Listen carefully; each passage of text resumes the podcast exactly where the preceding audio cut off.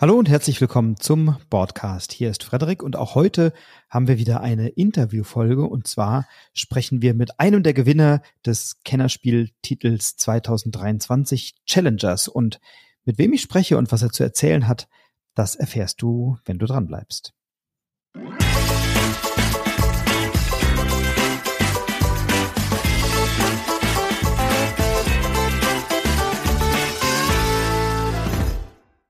Ja, und einer der beiden Autoren des Kennerspiels 2023, Challengers, ist heute bei mir, Markus Slavicek. Ich begrüße dich ganz herzlich hier im Podcast, freue mich sehr, dass du da bist und dir die Zeit nimmst und gratuliere natürlich erstmal ganz, ganz herzlich zum Gewinn des Kennerspiels. Vielen Dank, ja. Wir haben uns auch sehr gefreut und danke für die Einladung. Gerne. Ähm, jetzt haben viele Orakelfolgen bei YouTube, in Podcasts oder in Blogs euch natürlich auf dem Treppchen ganz vorne gesehen, ähm, aber so eine ganz sichere Nummer war es ja nicht. Wie habt ihr so die Nominierung erlebt? Wie habt ihr dann auch die Preisverleihung erlebt? Und wie sicher wart ihr, dass ihr es am Ende mit nach Hause holt, nach Wien?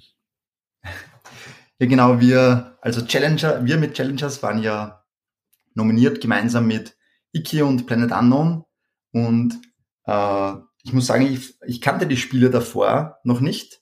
Ich habe aber dann natürlich vor der Preisverleihung musste ich unbedingt auch Iki und Plant Unknown probieren. Und das sind auch schon beides echt gute Spiele. Also wir haben, wir haben die beide sehr Spaß gemacht. Ähm, wir hatten so ein bisschen die Vermutung, dass Iki vielleicht schon eine, eine Spur zu kompliziert sein könnte für den Kennerspielpreis. Aber Planet Unknown ist auch ein super Spiel und vor allem bei Plättchenlegespiele kann man sich ja nie so sicher sein weil die ja auch, auch recht zugänglich sind.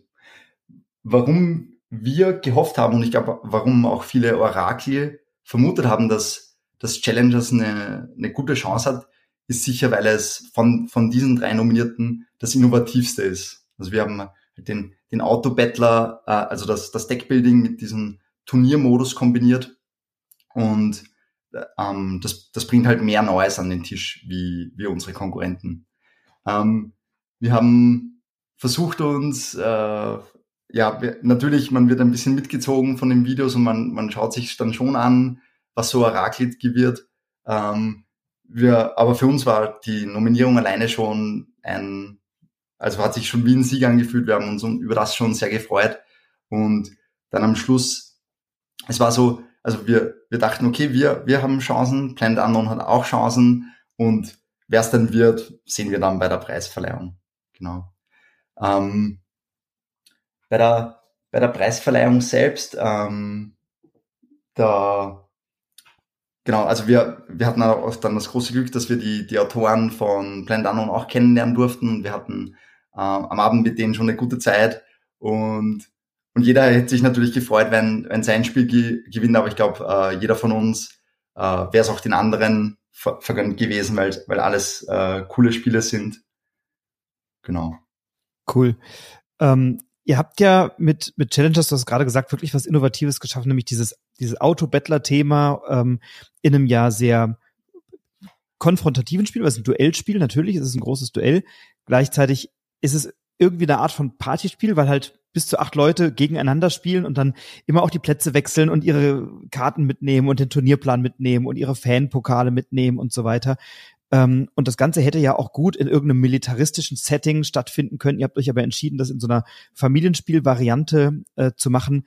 Was, was war denn da zuerst da? Das Thema? War das die Mechanik? War das die Idee, wir machen jetzt einen Autobettler? Oder war es eher, wir wollen das Spielgefühl dieses Turniers übertragen? Was, was war so der erste Gedanke und wie seid ihr da herangegangen an diese Innovation? Genau, also tatsächlich der, der Startpunkt war mal, äh, Johannes und ich haben uns über einen Autorenstammtisch äh, in Wien kennengelernt. Der wird von der White Castle Game Agency veranstaltet und da ähm, wir hatten beide schon großen Respekt, also gro großen Respekt voreinander und von die von den Ideen von den anderen. Davor haben wir aber noch kein Spiel zusammen gemacht, ähm, wie das aber so ist bei einem Brettspieltreffen. Man redet nicht ausschließlich nur über Brettspiele. Wir haben auch oft äh, darüber geredet, was wir sonst noch für Hobbys haben.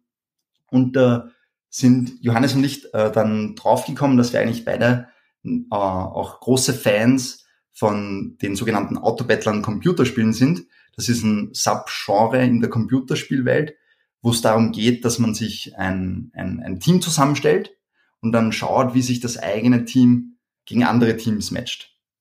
Und ähm, genau, weil, weil wir beide große Fans davon waren, ist dann der Johannes nach einem Autorenstammtisch ist er äh, um so etwa gegen Mitternacht auf mich zugekommen und hat mich gefragt, ob wir davon nicht eine Brettspieladaption äh, mal ausprobieren wollen. Und wie das so ist bei einem Brettspiel, äh, wenn man beginnt zu designen, man weiß ja nie, was am Ende rauskommt. Und tatsächlich, wie, wie Johannes mich das gefragt hat, war so äh, mein erster Gedanke eigentlich, mh, hm, ich glaube nicht, dass das wirklich gut möglich ist, aber ähm, lass uns das einfach, probieren wir es einfach mal, egal ob was rauskommt oder nicht. Das heißt, unser, unser Startpunkt war tatsächlich ähm, die, eine Inspiration aus der Computerspielwelt. Und dann geht es natürlich darum, wie man jetzt dieses Gefühl in einem, in einem Brettspiel transportiert. Da war eigentlich relativ schnell klar für uns, dass dieses Teambuilding lässt sich sehr gut durch einen Deckbilder ab, ähm, abbilden. Also Deckbilder, die die meisten Zuhörer, Zuhörerinnen werden natürlich vertraut sein, wenn man schon, schon mal Dominion gespielt hat. Damit kann man sein eigenes Deck anpassen und man wird im Laufe vom Spiel immer stärker. Und das passt auch ganz gut für dieses Teambuilding. Und dann war sozusagen die nächste Frage, okay, wir, wir bauen uns unser eigenes Team als Deck zusammen. Aber wie, wie matcht sich unser Deck jetzt mit dem, also das eigene Deck mit dem Deck der Mitspielerinnen? Ähm, und da war uns eigentlich von, von Anfang an bewusst, das muss kurz und knackig sein. Also diese Duelle, äh, die dürfen nicht lange dauern, weil ähm, der Fokus soll ja auf das Teambuilding sein und dann ist es sozusagen nur unter Anführungszeichen ein Stärkevergleich. Wer hat das, wer hat das bessere Team gebaut? Ähm, und da war, hatten wir so eine Idee, wie so einen ähnlichen Mechanismus aus dem Kartenspiel, das Krieg führen oder im Englischen War.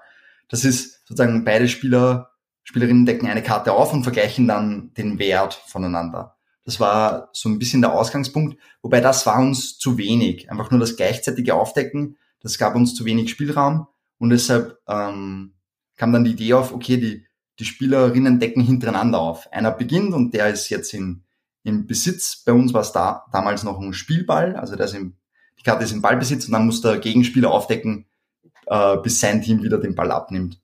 Das heißt, damit hatten wir eigentlich relativ schnell einen, einen Kern, der, der uns Spaß gemacht hat. Also wir, wir wussten, okay, das ist lustig. Zu, de, zu dem Zeitpunkt wussten wir auch noch nicht, ob wir wirklich ein ganzes Spiel daraus schaffen können, ob da genug Idee drin steckt, aber es, es hat schon Spaß gemacht. Ähm, das nächste Problem, vor dem wir dann gestanden sind, ist natürlich, wenn das Team immer stärker wird und, und mehr und mehr Karten dazukommen, dann wird das Deck immer größer und größer, der eigene Kartenstapel, und dadurch würden die Matches immer länger und länger dauern. Das heißt, Unsere erste Intention war es, ein, ein Kartenlimit einzuführen. Also beide Teams dürfen nur mit, ich, ich weiß nicht, was wir am Anfang hatten, ich glaube 10 oder 15 Karten spielen.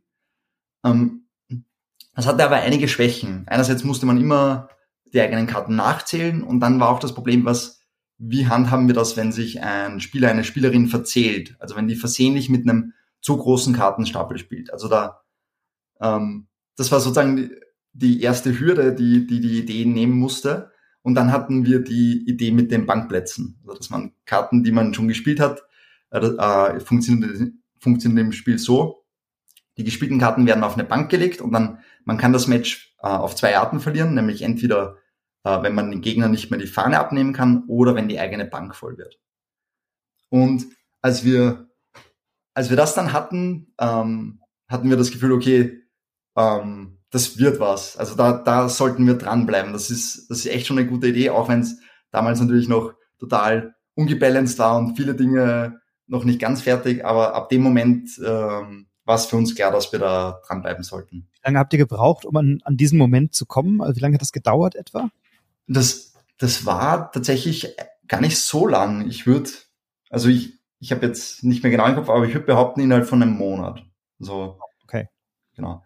Ähm, es war dann schon noch, wir hatten noch so ein paar Überreste aus der, aus der digitalen Welt sozusagen. Wir hatten ein Währungssystem und man musste sich die Karten kaufen und man musste sich sozusagen Level kaufen, damit man zu den stärkeren Karten kommen durfte. Das, ähm, das hat schon alles funktioniert und es war auch irgendwie ein logischer erster Schritt, weil es bei den Computerspielen auch so ist. Aber das hat für uns vom Spaß eigentlich nichts dazugegeben, weil es war nur zusätzlicher Managementaufwand und ähm, und dann war sozusagen die, die, die nächste Verbesserung, war, dass wir die, äh, diese Economy, also dieses Wirtschaftssystem, einfach weglassen. Einfach, du, du bekommst fünf Karten, such dir die zwei aus, die dir am meisten Spaß machen und du wirst von alleine stärker. Also das Spiel sorgt von alleine dafür, dass du immer stärker und stärkere Karten bekommst. Wie, wie lange, wie lange hat es gedauert, bis ihr so dieses, dieses Thema dann hattet? Also du hast eben schon von einem Ballbesitz gesprochen, dann klingt ja so dieses, dieses sportliche, vielleicht Fußball oder ne, ein, ein Sportduell an. Äh, dann hat es aber ja komplett evolutioniert mit Gummiente, Neuling, Talent, Bösewicht, äh, Katze, Hai, was auch immer. Äh, das heißt, wir sind ja völlig davon weggegangen und jetzt findet ja das Duell im Park statt und dann treten, ich sag mal, ja, es sind nicht wirklich Fantasiefiguren, sondern Tiere gegen Menschen, also eine bunte ähm, Aneinanderreihung aus äh, Robotern, Tieren, Menschen und Fantasiewesen gegeneinander an. Ne? Ja. Ähm, tatsächlich in der, bei, in der Computerspielwelt ist es oft so, dass die, äh, also die Teams, die man sich da baut, wirklich gegeneinander kämpfen. Also es ist so, ähm, die, die prügeln sich, bis die entweder tot oder, oder K.O. sind. Und das ist eigentlich ein bisschen so anti, thematisch und auch antiklimatisch, weil wieso prügeln die sich und sind dann im nächsten Match wieder auf einmal alle topfit oder alle lebendig? Und da war es eigentlich auch dem Johannes von Anfang an ganz wichtig, dass wir da was äh, einerseits realistischeres machen, ähm, aber andererseits auch was familientauglicheres, also was nicht so ein äh, Prügelthema ist. Und ähm, dann hat der Johannes die Idee, wir machen einfach eine, eine Ballsportart draus. Also die, die, die Karten nehmen sich gegenseitig immer den Ball weg und das Team, das am Schluss im Ballbesitz ist, ähm, ist, das, ist das Siegerteam. Und äh, zu Beginn haben wir mit dem Prototypen auch begonnen, dass wir einfach Tiere gegeneinander antreten lassen. Also es war eine reine Tierwelt. Es gab dann schon verschiedene, verschiedene Sets, wie im finalen Spiel. Also wir hatten dann äh, die Antarktis, wo es halt lauter äh, Eistiere gibt, Pinguin, Seerobben und so weiter. Und dann hatten wir den Dschungel, wo es natürlich den, den Affen gab und so weiter. Also die Sets waren da. Ähm, es war aber, wie gesagt, alles nur Tiere. Und das, das hat für uns am Anfang sehr einfach gemacht, weil wir, wir mussten uns keine komplizierten Namen ausdenken und wir mussten auf nichts aufpassen, sondern ähm, einfach Tiernamen rausgesucht und ähm, und es hat für uns schon sehr gut funktioniert. Entsprechend äh, war auch der Name vom Prototypen war bei uns Feral League, also die wilde Liga, ähm, so hieß es bei uns zu Beginn. Und damit waren wir eigentlich sehr lange sehr happy. Ähm, und wie wir dann die Zusammenarbeit mit äh, One More Times begonnen haben, haben die äh, ganz, ganz gerechtfertigterweise festgestellt, dass das Thema eigentlich ein bisschen klein ist. Also es gibt nur so viele Tiere und es gibt auch nur so viele Menschen, die so eine Tierwelt ansprechen würde. Und dann hatten sie eigentlich die, ähm, die, die gute Idee, dieses Themen, diese Themenwelt zu erweitern und da alle möglichen Charaktere reinzunehmen. Ähm, wir, wir wollten aber auch die Tiere nicht ganz weglassen und deshalb haben wir dann so einen, einen finde ich, ähm, guten Kompromiss gefunden, dass wir einfach eine, eine bunte Welt machen, aber die Standardkarten, also wir, kurz zur Erklärung, in unsere, in jedem Set gibt's immer äh, Karten, die keinen Effekt haben, sondern die einfach nur einen ho äh, hohen Wert haben und deshalb gut sind. Und dann haben wir uns ausgemacht, dass die, diese Standardkarten, die versuchen wir immer mit Tieren zu belegen, die dann keinen besonderen Effekt haben. Und die Effektkarten, die werden ganz äh, bunt durchgemischte Charaktere. Ähm, genau, und dann war es sozusagen in der, in der Zusammenarbeit mit One More Time Games hatten wir dann diese große Themenwelt, aber es war nach wie vor eine Ballsportart, die die, die, die Teams gegeneinander gespielt haben. Und dann äh, noch weiter im, im Designprozess hat sich äh, Siemens Games äh, dazugeschalten. Und für die war es dann so, äh, die hatten ein bisschen die Befürchtung, dass äh, ein, eine Ballsportart zu sehr die Zielgruppe einschränkt, weil vielleicht Leute, die mit Ballsport nichts anfangen können, die werden dann gleich abgeschreckt oder die, die würden ein, ein anderes Spiel vielleicht vermuten. Ähm, und für sie hat dann das, das Capture the Flag Thema Sinn gemacht. Also die spielmechanisch hat sich tatsächlich dann nicht mehr so viel geändert, aber es war nur anstelle, dass sich die eine, einen Ball abnehmen, wollen die eine Fahne klauen.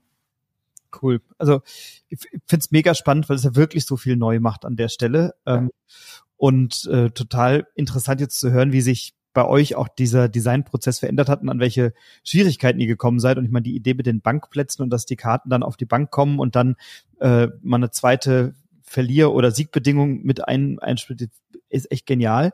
Habt ihr ähm, wie, wie kam es zur, zur Zusammenarbeit mit den beiden Verlagen? Kam das über White Castle? Also du hast ja gesagt, ihr habt euch bei White Castle kennengelernt. Das ist ja eine Agentur, die Spieler, Autorinnen und Autoren vermittelt an Verlage und die Kontakt herstellen. Dann ähm, kamen darüber dann die Kontakte zustande zu den beiden Verlagen. Und wie ist die Aufteilung? Ist One More Time Games wahrscheinlich komplett für den deutschsprachigen Raum und Setman Games dann international zuständig? Wie sieht das, wie, wie, wie sah das aus?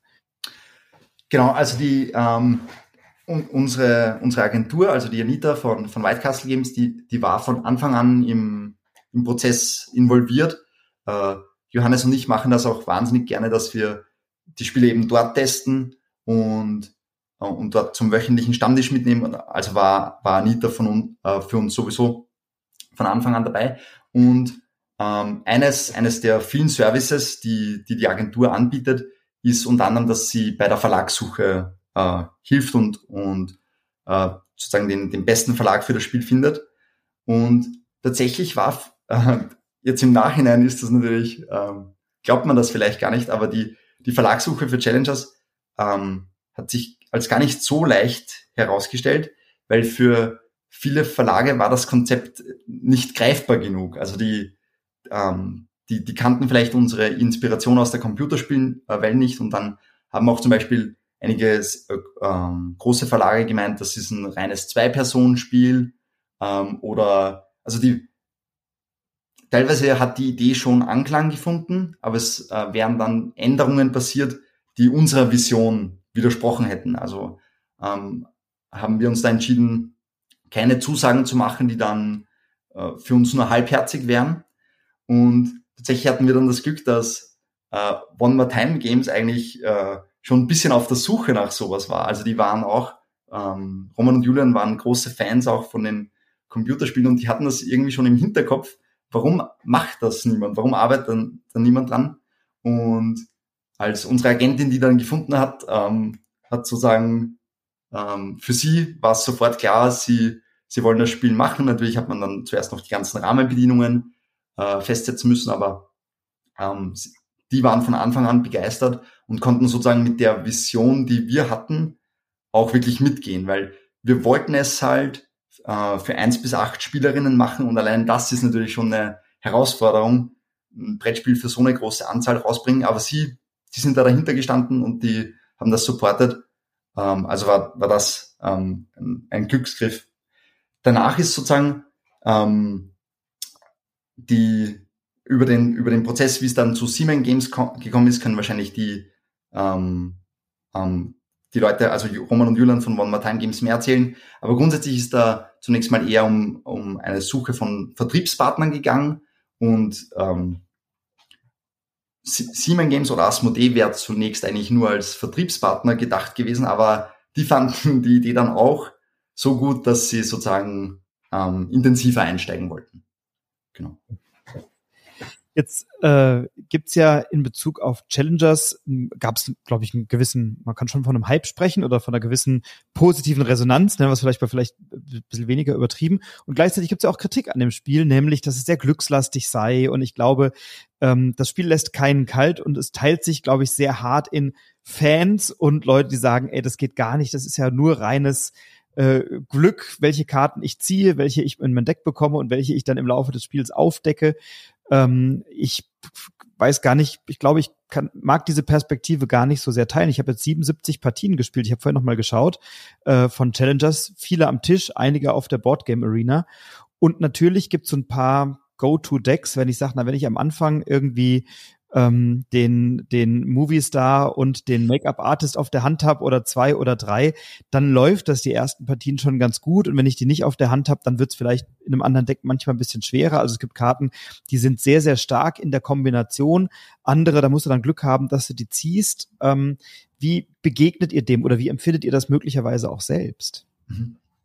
Ähm, also wir, grundsätzlich haben wir natürlich schon ein, ein bisschen damit gerechnet, dass das, äh, dass es Leute geben wird, die das Spiel lieben und dass es auch Menschen geben wird, die dem Spiel nichts abgewinnen können. Also ähm, in Wien ist ja, lebt ja auch der äh, Wolfgang Warsch und das ist ein äh, guter Autokollege von mir und ähm, er hat natürlich da, damals mit Quacksalber auch schon ein bisschen was ähnliches erlebt. Also da gab es auch Leute, die das Spiel geliebt haben und für manche war es zu glückslastig. Also ähm, wir, wir haben sowas schon erwartet.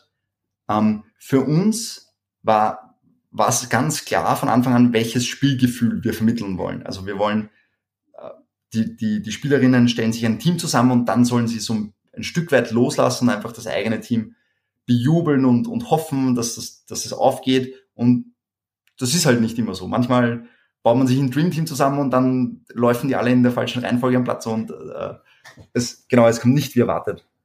Also für, für uns ähm, macht das Spiel nach wie vor gen genau das, was wir erreichen wollten. Ähm, und zur Kritik, wir, also wir sind der Meinung, dass da schon sehr viel Können auch drinsteckt in der Art und Weise, wie man sein Team zusammenbaut und in den kleinen Entscheidungen, die vielleicht manchmal sehr unterschwellig sind. Zum Beispiel, dass welche Karten ich rausnehme. Das ist ein, ein großer Faktor, wie man im Spiel besser werden kann. Also zu welchem Zeitpunkt und welche Karte äh, lasse ich gehen. Und ich glaube, das ist so ein, eine, eine Sache, die viele beim ersten Spiel vielleicht ein bisschen übersehen oder unterschätzen. Und dann ist es so, ich glaube, es gibt viele Leute, die, ähm, die in das Spiel äh, reinkippen und die dann diese Finessen entdecken wollen und die, die finden da, also ich glaube, wenn man will, kann man viel Tiefe finden. Und ich glaube, für diese Leute ähm, genau, bieten wir das an und macht das Challenges gut. Und dann gibt es natürlich auf der anderen Seite Menschen, die ähm, die vielleicht schon mit einer Skepsis ans Spiel rangehen, ist das mir nicht zu glückslastig und ähm, dann fühlen sie sich vielleicht in der ersten Partie auch bestätigt, weil sie können ja im Match nichts beeinflussen und vielleicht ziehen sie nicht die Karten, ähm, die sie gerade haben wollten. Das heißt, ähm, die, diese Menschen sind dann auch nicht so bereit, sich tiefer auf das Spiel einzulassen, weil sie eh ihre Meinung schon in der ersten Partie gebildet haben und das ist dann auch okay. Wir haben ja im Spielemarkt die glückliche Situation, dass jedes Jahr so viele gute neue Spiele rauskommen und wir, wir sind glücklich, dass Challengers so viel positiven Angang findet und für allen, die es nicht gefällt, gibt es ja genug äh, andere coole Spiele.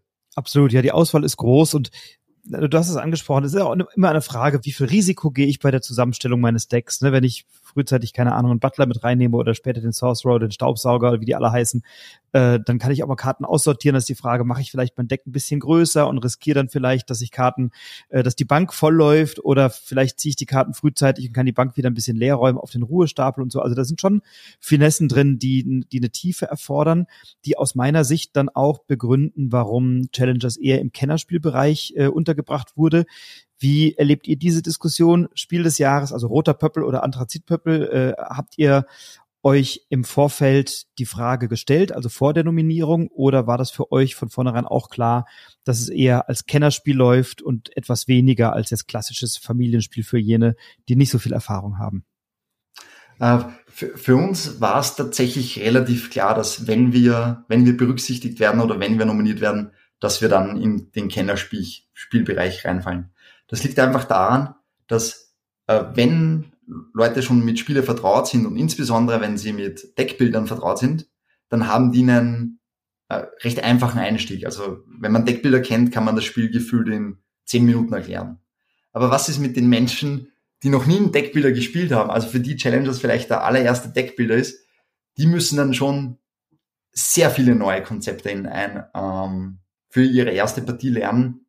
Und das ist eine ähm, eine gewisse Hürde, die wir bei unserem bei unseren Testspielen erlebt haben und auch ähm, die wir die wir manchmal als Feed Feedback äh, bekommen haben. Also eine Person muss sich mal hinsetzen und wirklich intensiv mit dem Spiel beschäftigen. Also das Regelstudium ist halt dann ähm, vielleicht mal eine Stunde und dann muss diese Person den anderen das Spiel am Tisch erklären. Also es, ich würde jetzt nicht sagen, Challenge ist so ein klassisches, äh, wir, wir lernen das Spiel mal kurz alle in einer halben Stunde gemeinsam, sondern äh, es braucht schon einen, der, äh, der bereit ist, ein bisschen tiefer in das Hobby einzusteigen und sich damit zu beschäftigen. Also war es was für uns keine Überraschung, oder es war schon eine Überraschung, dass wir nominiert wurden, aber es war keine Überraschung, dass wir in den Kennerbereich äh, fallen.